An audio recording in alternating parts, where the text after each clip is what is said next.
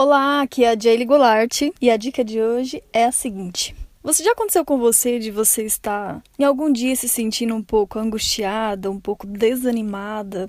Às vezes isso acontece comigo, afinal eu sou um ser humano também, né? Eu vou te passar uma dica agora que eu sempre faço e me ajuda muito nesses dias que eu tô muito sobrecarregada ou que aconteceu alguma coisa, enfim. Principalmente quando eu estou muito cansada do trabalho e eu preciso fazer aquilo, eu preciso concluir uma tarefa, por exemplo, ou da faculdade ou do meu trabalho. Então, o que, que eu faço? Eu não continuo, né? Se eu tô me sentindo cansada, com dor de cabeça, tudo, eu não continuo naquele momento.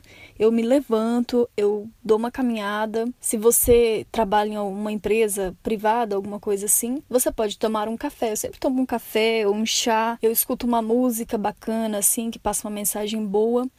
E se possível, né, se você trabalha em casa ou se você está em casa no momento que você sentir isso, é muito bacana eu dar uma caminhada. Eu sempre dou uma caminhada no bairro, é 15, 20 minutos, mas eu gosto de sentir o, ar, sabe? O ar puro assim. E eu gosto de ficar olhando para cima, porque isso rompe o diálogo interno, né? Eu já explico se você é minha aluna há um tempo, você sabe sobre isso. E ajuda muito, dá uma esparecida, entende? É muito bacana você conversar com alguma pessoa também nesse momento, desde que seja coisas boas. E aí libera um pouco o foco daquilo que você estava fazendo e limpa um pouco a sua mente.